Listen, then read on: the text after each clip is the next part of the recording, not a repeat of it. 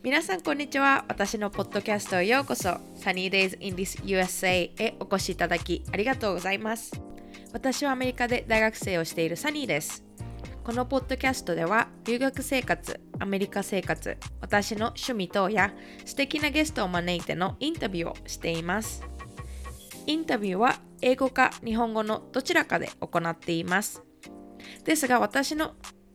個人のエピソードは前半が日本語、後半が英語になっていますので、お好きな言語でお聞きいただけます。皆さん、こんにちは。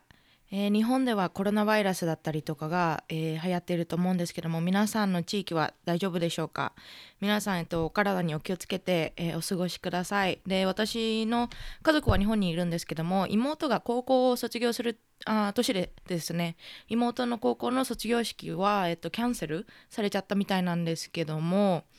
でアメリカの方はですね、えっと、西と東海岸のやっぱり海沿いですねがやっぱり、えっと、コロナが見つかった方がいるみたいなんですけどもなのでやっぱりお水だったりとかねそういう生活必需品が売り切れたりとかしてるみたいなんですけども私が住んでるネブラスカは、えっと、アメリカの本当にど真ん中の州なので今のところはそんなに影響もなく学校が閉まったりとかそういうのもない感じです。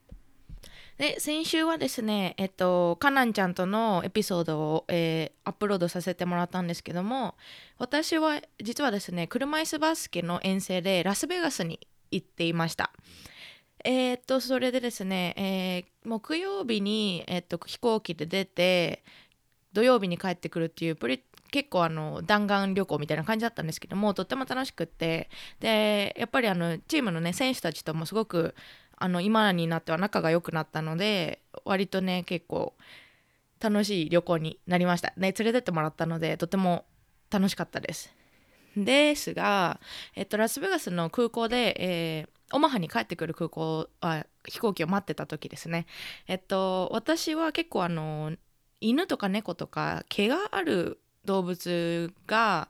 ダメでアレルギーがあるのか分かんないんですけど鼻がいつも鼻と目があのくしゃみが出たりとか目が痒くなったりとかしちゃうんですけどもそれでですねあの介助犬のね人がいたんですね。あの介助犬って言ってもすごい大きいあのワンちゃんででその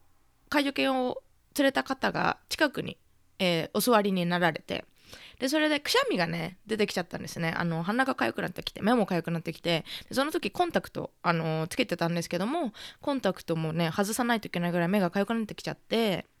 で私くしゃみがすごくうるさいんです。っていうのもあの私のお父さんですね。お父さんのくしゃみめっちゃうるさくて。で自分のお父さんが1階にいて私が2階にいてお父さんがあのくしゃみするとマジであの家が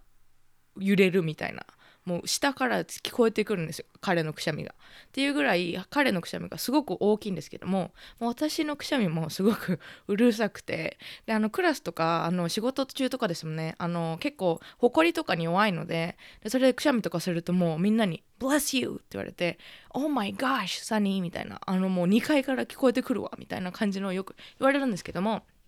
でそのラスベガスのね空港でくしゃみをね2回ほどしてしまったんですね。あのワンちゃんのせいですよ。でもあの今までその学校にいる時とか友達する時ってみんな私が日本人だって知ってるしそのあんまりなんか私はアジア人だみたいな感じのことを思ってなかったんですけどもその空港で2回くしゃみしたたらあの目の前にね座ってたあの年配の方がいておじさんだったんですけども多分ね60ぐらいいってるのかなって感じなんですけどすごいすごいなんかあの意地悪な目をされてあのすごいめっちゃ見られてガン見ですね。されてでもその人はなんかもうはるかのことをはるかって言っちゃった。サニーのことをあの睨みながらあの10列ぐらい離れた席に座るっていうことをされてでその後もずっと私のことを見てくるんですよすっごく。あのもうすごくあのガン見されてて。であの車椅子バスケのあの選手とかコーチとかも一緒にいたんですけどあーあれはあのサニーアジア人だからだよっつってあの絶対ね中国人だと思われたからだよみたいな感じになっちゃって私もねさそんなにその学校から出ることってあんまりないしで私が住んでるオマハは割と留学生だったりとかあの結構人種も割と多様な、まあ、町っちゃ町なのであんまりそういう経験がないじゃないんですけども。ね、ラスベガスなんてやっぱり大きな街だし特にこう西海岸に近いこともあって多分皆さんね結構気にされてると思うんですね。なのですごいなんかあこれがこのあの Facebook とか噂で聞いてたあのコロナバイラスでのあの人種差別。っていう感じなのかなって。でもそんなにねひどいことを言われたわけでもないしあのもしそういうことでアメリカとか他の国であの住んでる方でそういう経験をされた方がいらっしゃったら本当にね私のこんな経験は大したことないと思うんですけどもでもまああなんていうか面白いって言ったらあれなんですけどもそのね人によっては見方が違うしで私もね日本人だしで割と顔もあの彫りが深い方なので割とね日本人には見えないみたいな風に言われるんですけどもまあ白人の方だったりとか他の人種の方からしたらやっぱアジア人にね、ねアジア人イコール中国人みたいなところも結構まだあるのでまあそれでねそういう経験もありましてまあそれはそれでまあねなかなかこういい経験というかまあ人生経験の一つだなっていう感じですね。てなことで、まあ、今回はこの待ちにまたインタビューを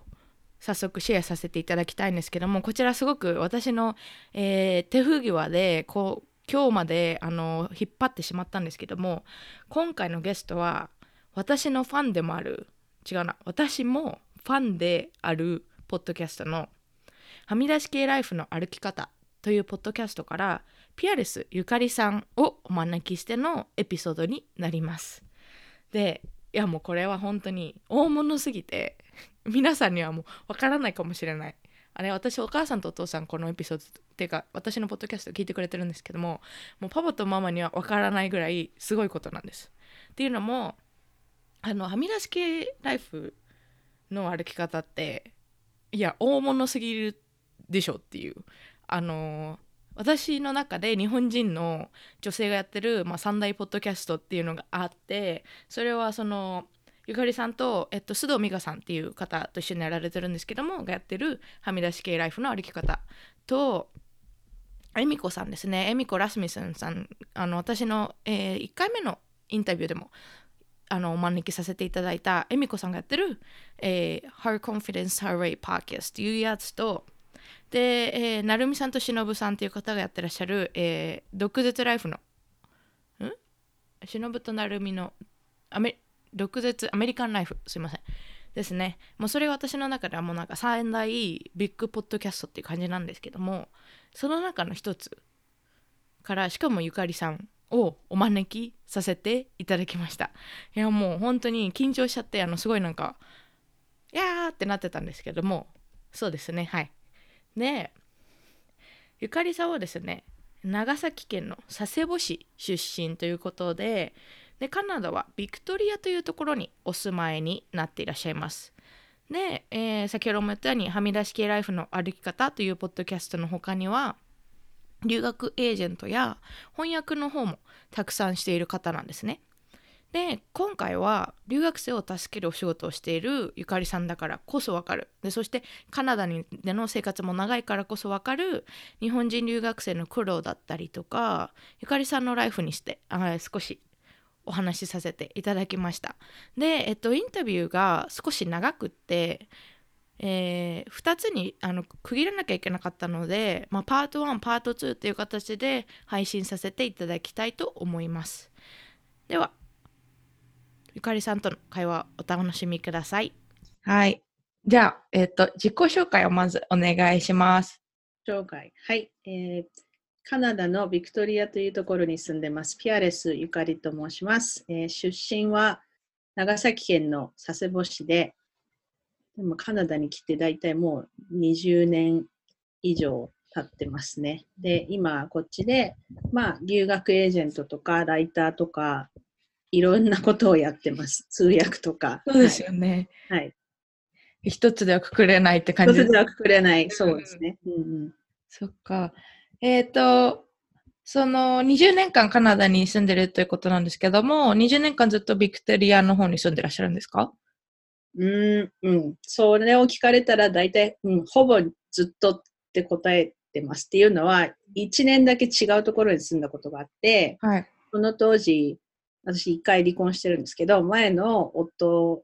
がなんか仕事が見つかったんで違う町に行って、うんうんここに1年だけ、そのか内陸にあるカムループスっていうところに1年だけ住んだんですけど、でもその後結局彼が、まあ、その仕事はあんまり好きじゃないとか言って、な僕僕は大学に戻るとかって言って、ビクトリアに戻ってきたから、本当その1年だけ、それ以外はずっとビクトリアに住んでます。うーん、そうなんですね。でえっと、これは、あの、すごい、質問、私が考えてた時に質問が出てきたんですけども、すいません。なんか今、日本語めっちゃおかしかった。日本語でも英語でもいい、どっちでもいい。あ、わかりました。ありがとうございます。えっと、カナダに最初に来ることになったきっかけは、ご結婚が理由だったんですか？そう、そうですね。うん、っていうか、うん、そうだ。私は日本に住んでて、うん日本で前の夫と知り合って、日本で結婚して、日本で長男も産んだんですけど、うん。で、まあ、そろそろに、あまあ、その、ちょっとごめん。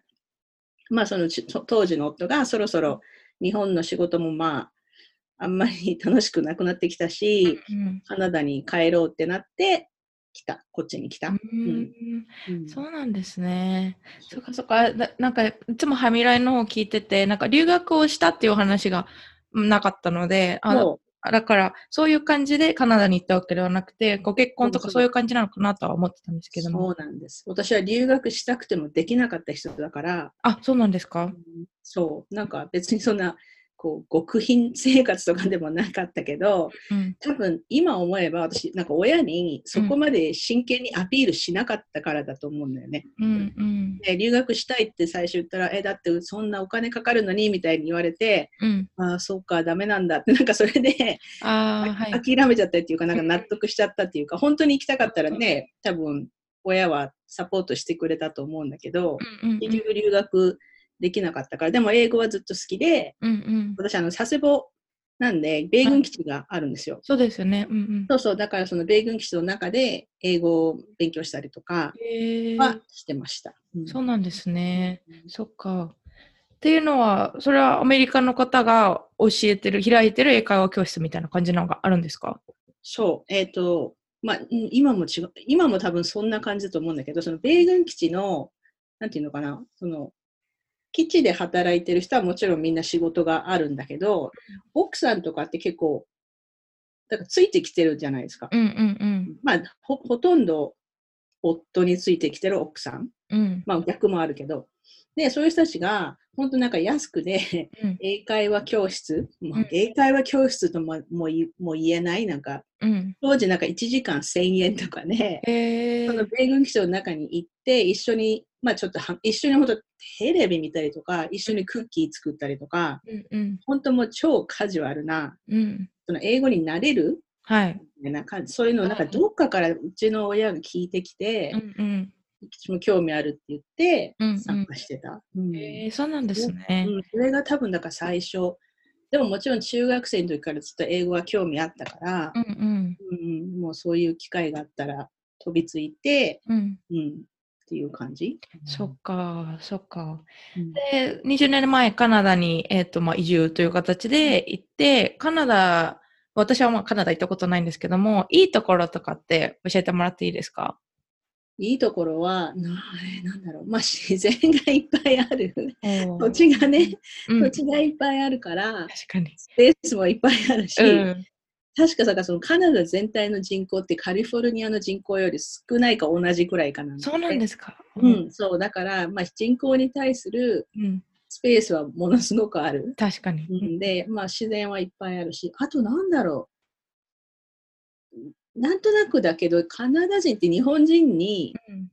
性格が、まあもちろんカナダ人ってこう一括りにするのもあれだけど、うんうん。性格が似てるっていうか、よく言うじゃん、あのそのカナダ人っていつもこう、ソーリーって言ってるとか、はいはい。そう、なんか、典型的なアメリカ人だと、こうなんか、自己主張が強くてみたいな、うんなんかそういうのに比べて、やっぱカナダの人はもうちょっと穏やかで、うーん。うん、日本人としてはやりやすい、なんか生活しやすい感じがする？そうなんですね。なんか、留学先になんか、もってこいな感じの場所っうん、そうそう。で、て。まあ、そのカナダの留学を進める人たちは、うんカナダの英語っていうのはアメリカとイギリスの中間だからちょうどいいっていうのうんを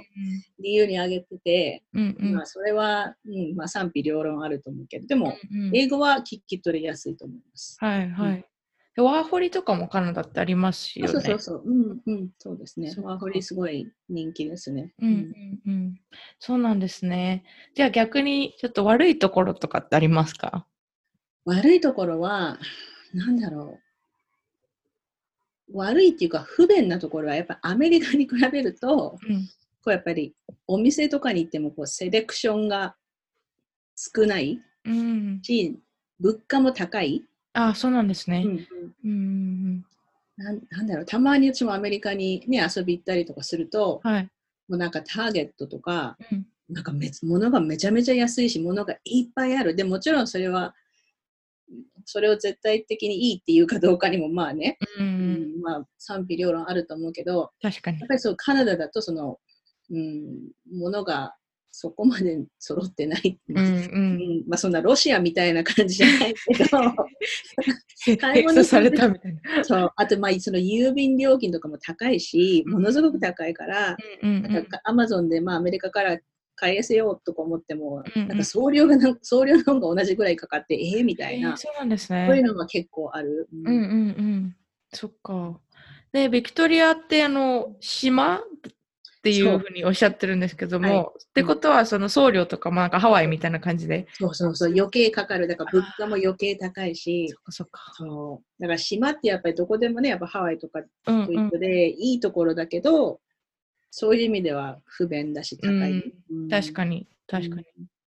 で、ビクトリアでいつもあの日本人の留学生の方だったりとか、日本人の女性の方で、ポッドキャストを聞いてる方に声かけられたみたいなことを おっしゃってるんですけどもうん、日本人の方が結構多いんですか？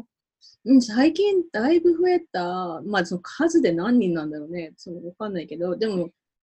こう、顔を見てわかる人とか、ね、うん。名前は覚えてないけど、顔を見ればわかる人とか、そういう人を含めたら、ざっと考えても、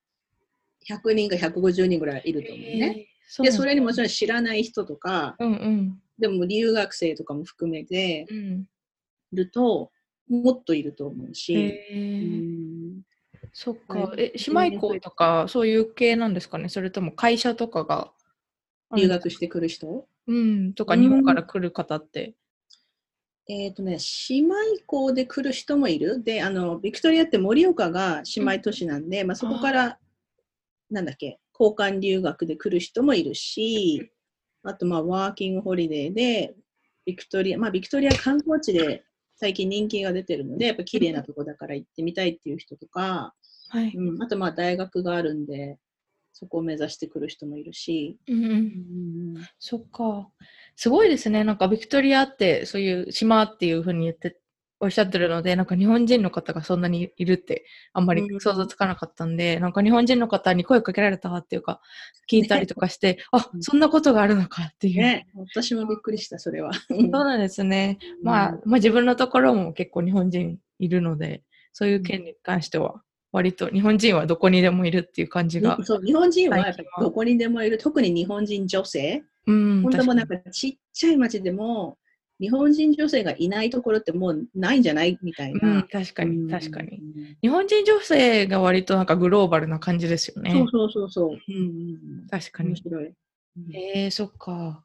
では、えっと、はみ出し系ライフの方の、ポッドキャストの方の質問をはい少しさせていただきたいんですけども、はいえっと、前に少し話したかもしれないんですけど、どのように始まったのかっていうのを少しいいですか？それ一番聞かれるんだけど、どうやって始まったんだろう。えー、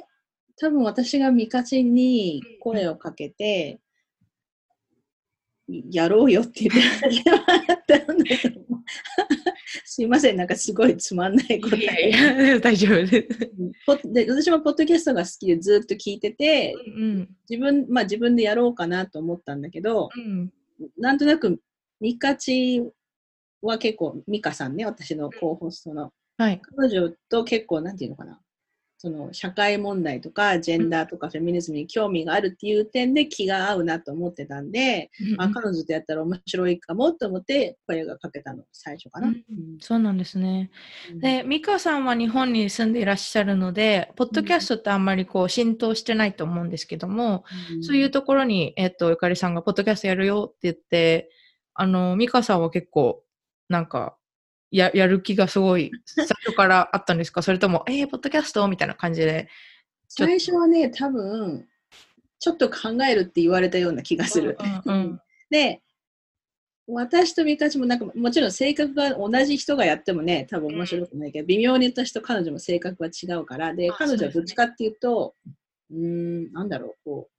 静かにうん。オブザーブするタイプ？あはい、わかります、わかります。うでん。これ間違ってる、ちょっとひどくない？とか言う人じゃないから、うん。うんでもなんか、え、ここってなんかおかしくない？ってこうんう静かに問題提起するようなタイプで、うんで、なんか最初は、うーんって言われて、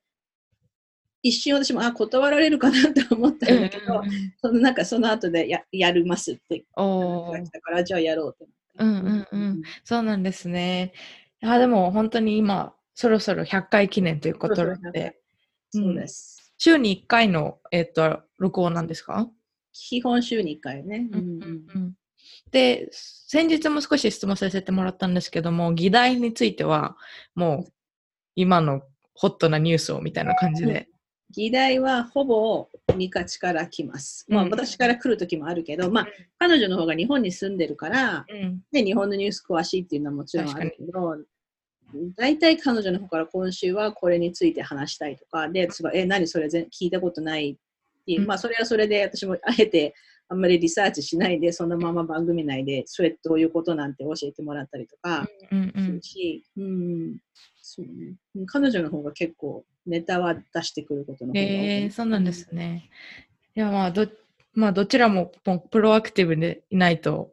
続かないというか、そうそうそう。ですもんね。うんうんうんトピックが一番なんか、いつもそうだけど一人でやってると難しいでしょ、トピックとか。難しいです。どうしてるんだろうと思うもん、なんか。うん、本当になんか、だ何を話そうかなって。え、でも一人でやってる時って、もうなんか収録日とか決めてるの？いや、もう全然本当に暇な時に、今だとそうだよね。日曜日の夜とか、宿題やりながら、デューデートが日曜日の夜なのに、うんポッドキャストやるみたいな。やりたくなっちゃったみたいな感じでよくやってます。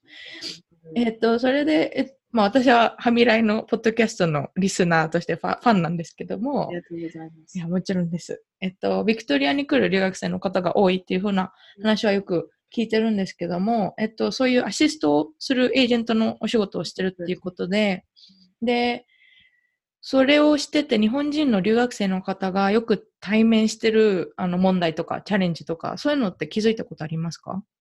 うん、日本、まあもちろん、一括りにするのは抵抗はあるけど、まあ日本人の生徒さんでよくあるのが、私、あのホームステイのうんうん手。配とかもやるんで、はい。一番多いのが、やっぱりなんか自分の思ってることを正直に言いたくない、言わない、波風立てたくないっていうのがものすごく多いですね。うんうんうん。で、皆さんなんか問題あったら私に言ってきて、もちろんそれはいいんだけど、うんじゃあそれを解決するのに、じゃあ私がじゃあホストファミリーに話しますねとかって言うと、あ、言わないでくださいってみんな言あう。で、なんか言わなかったら解決できないし、ーうん、確かに。だから本当に私に言うだけでも愚痴でいいなら別にそれでもいいけど、ね、多分もやもやしたままになるから、うんうんうん。なんかもうそう、なんていうのかな。自分の意見をはっきり言いたくない人は、うん留学に向いてないんじゃないかなと思うんですよ。うん、確かに、確かに。うんそうですね。で、そういう時は、まあ、生徒さんの意見を尊重して言わないで、そのままにしておくのか、まあそこは介入していくのかっていうのはどういう感じで決めてるんですか？うん、それはまあケースバイケースで、もううんうん絶対言いたくないっていう人も中にはいます。確かうんでも、まあ、だから言わないんだったら何も解決しないですけど、に。うん。それでもいいんですかって言って、まあね、そうするしかない、それで納得してもらうしかないから、うん。うん、まあもちろん場合による、でこっちからなんかさりげなく言って、なあ解決できる時もあるけど、うん難しいですね。うん。そうですよね。で日本人の学生の方は大学留学なんですか？高校留学なんですか？いろいろです、うん。一番若い人はやっぱりまあ中学生はさすがにさんあんまりないけど、まあうん、高校生から大学生、で大学生以上の普通のワー,、ワーキングホリデーの人も来るし、はいはい。うんもっと年配の人も来る。うんなんかまあシニアまシニア留学とかも最近人気だし、シニアまで行かなくてもね、30代、40代の人でも来るし、うんうん。いろんな人が来ますね。そうなんですね。そっか、シニア留学って何ですか？シニア留学っていうもうなんかこう、こうリタイアしたするぐらいのもう本当年配の人がうん。こう長期で滞在して英語も勉強するみたいな。すごいでですね、それ。それこそ勇気がいる感じがする。最近増えてますよ。なんかへえそっかうん。すごいな。それ、今すごい、なんかすごいなって、本音のすごいなが出ちゃいました。そっか。それこそでも本当に勇気いりますよね。なんか考えたら。そんぐらいの時期ってもう自分のそのパーソナリティとか自分のことがエスタブリッシュされてる中で、こう自分がをさらけ出して新しい環境に行くって結構プライドとかもあるし、厳しい感じがするけど。で、そういう方は1年とかそういう感じが多いんですか？うんだまあそうですね、人によってバラバラだけど、まあ大体、もうでその年配とかになると皆さんこうお金貯めてうんうん。いる、こう経済的にも余裕のある人が多いかうん。ら、うんこう一人一人暮らししながらうんうん勉強するとか、ううんん、いますね。あとはまあ、まあ勉強もするけど旅行みたいな感じでちょっとバケーションみたいな感じで来る人もいる。うんうんうん。そうなんですね。そっか。で、えっと、そういう、まあ、留学生との交流を通して、で、まあ、将来的に留学され、さしたい方にうんなんかアドバイスとか、まあ、こういうことに気をつけた方がいいよみたいなのってありますか？うーん。そうですね。やっぱりその、うん、まあさっきの繰り返しになっちゃうけど、うん。その自分の意見を持ち持ちたくないうん。ような人、まあ持ちたくない人っているのかどうかわかんないけど、自分の意見を言いや言いたくない人っていうのは多分留学に向いてないと思うし、うんうん。もうやっぱり、まあもちろん英語の勉強大事だけど、自分の意見を、私の意見はこうですってこう、はっきり言えるような練習をしといた方がいいと思う。うんで、でもやっぱりもやもや、もやもやしたらうん言う。で、言いにくかったら私とかに相談してもらえば、なんかこんなことがあったんですけど、あとね、もう一個注意したいのは、こう、ね、その留学エージェントとかも高いし、自分でやりたいっていうのもわかるんだけど、うんこ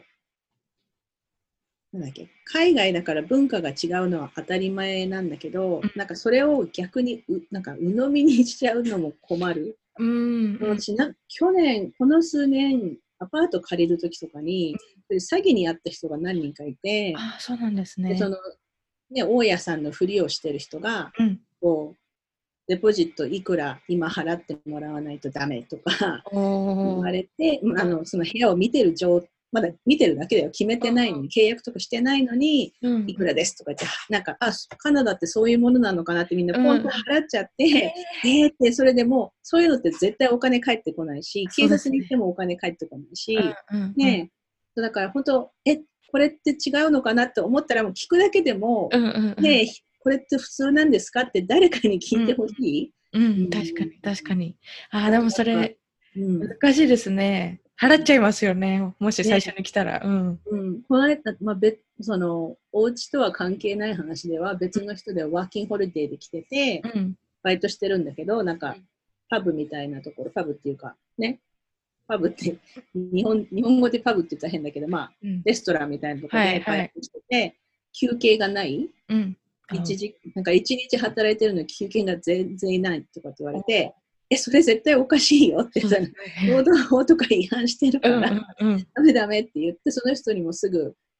そこはやめてもらって、たまたま運よく日本人の知り合いがやってるカフェみたいなとこがあったんで、そっちで仕事が見つかったんですけど、そっか。うんなんかやっぱり、これっておかしくないと思ったら、誰かに聞いてみるのがいいと。うんううんん。確かに、確かに。でも、なんかバイト系って日本でもなんかそういうのってそんなに厳しくないのかなってうん、確か労働に。基準法って。なんか、バイトで8時間働いたら多分なんか30分休憩とかうんうんうん。あると思うんですけど、そういうの厳しいところと厳しくないところ結構うんうんあるの。ブラック企業とかブラックバイトとかね、日本あるから、うんそう日本人で日本で働いてる人でも、うんなんかそれが普通になっちゃうと、確かに。ねうんう。うんん、それがやっぱ怖い、慣れって怖いなそうですよねうんうんうん確かに。でやっぱり日本って教育を、まあ、受けた中で、あんまりこう、why って、なんか、why do you think so? とか、why うん is this this? っていう感じのクエスチョンがあんまりないなって思って、うん。なんかみんなやってるから、まあそれ、あそうそう。そう。だ。から、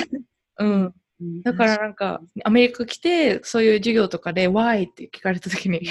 みんなが答えてるから、みたいな感じで言うと、いや、じゃあ君は自分のね、意見がないのかみたいな感じになるので、まあそういうところもね、いつでもこう、意見を持って、疑問を持ってって感じですね。うんだってなんかそういう本当ちょっと前の話とかでこう例えば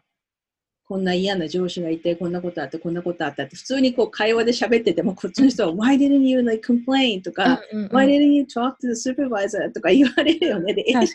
今考えるとなんで言わなかったんだろうってやっぱり自分でも思うし、そうですやねっ。ぱり日本人ってそういうのに慣れてない。うんうん。それはやっぱ変な意味で平和ボケなんですかね。うんだと思う。うんうんうんうん。確かに。まあ、そうすると、留学するとやっぱりなんかこう、神経が研ぎ澄まされるというか、もう何かあったらすぐ言うみたいなうん。感じが結構あるのかなって感じですね。うん。はい、ってなことで、パート1どうだったでしょうか？えっ、と、ゆかりさんと美香さんがやってらっしゃるハミライのポッドキャストは、えーもうすぐで100回記念ということで、えー今現在3月の7日なんですけども、の時点では97回を配信されているところですね。で、あと3回で100回記念ということで、えー本当はこのエピソードを2月中に出したくて、で、2月中だったら、あの、彼女たちのポッドキャストで100回記念の、あの、おめでとうメッセージを募集ししていらっしゃったんですけども、私の編集が少し遅れてしまって、あとデータ量が少し大きかったのであのパブリッシュできなかったんですよ私のウェブサイトの方で。なので遅れてしまったので彼女たちはもうあのメッセージは多分受け付けてはないと思うんですけども100回記念ということでもう本当におめでたいですね。なのでその方も楽しみにしていてください。でパート2の方はえっ、ともうでき次第あの週の真ん中ら辺でパブリッシュしちゃおうかなっていうふうに思ってるんですけどももしかしたら来週の日曜日まで待つかもしれないです。で今まで、えっと、今年に入ってから2週間に1回エピソードをあのーねアップロードさせてもらってたんですけども、まあ、単純計算をして2週間に1回ってことはまあ月に2本ぐらいでそうするとあの私もね100回記念とか迎えたいなって思ってるんですね。でハミライもそうだし、えっと、エミコさんの Her Confidence Heroic Podcast も100回記念とかで記念のねあのメッセージとかもやっていらっしゃって昔に。それを見て私も100回記念って迎えたいなって思ってたんですね。ですが今のこのあの週2週間に1回のペースでいくといや100回記念いつやねんっていう話に なってきて。なのであのもしできればですよ。これはもう約束しちゃうとねプレッシャーなんですけども、まあ、毎週ワンエピソードは出したいなっていうふうに思っている状況でございますなのでえっとゆかりさんのパート2のエピソード楽しみにしていてください皆さん聞いてくれてありがとうございました Lastly, please remember to smile, respect, and love others. There are many days that are not so quote unquote sunny in this world. Let's make little positive changes every single day. Kira series said something as small as a flutter of a butterfly's wing can ultimately cause a typhoon halfway around the world. これは、えっと、塵も積もれば山となるっていう感じのニュアンスなんですけども私がすごく好きな言葉ででやっぱり小さいことからスタートしていこうっていう風な思いを込めて使っています You might be a small part of this world, but you are a part of this world. Thank you so much for listening and have a good day. Bye bye.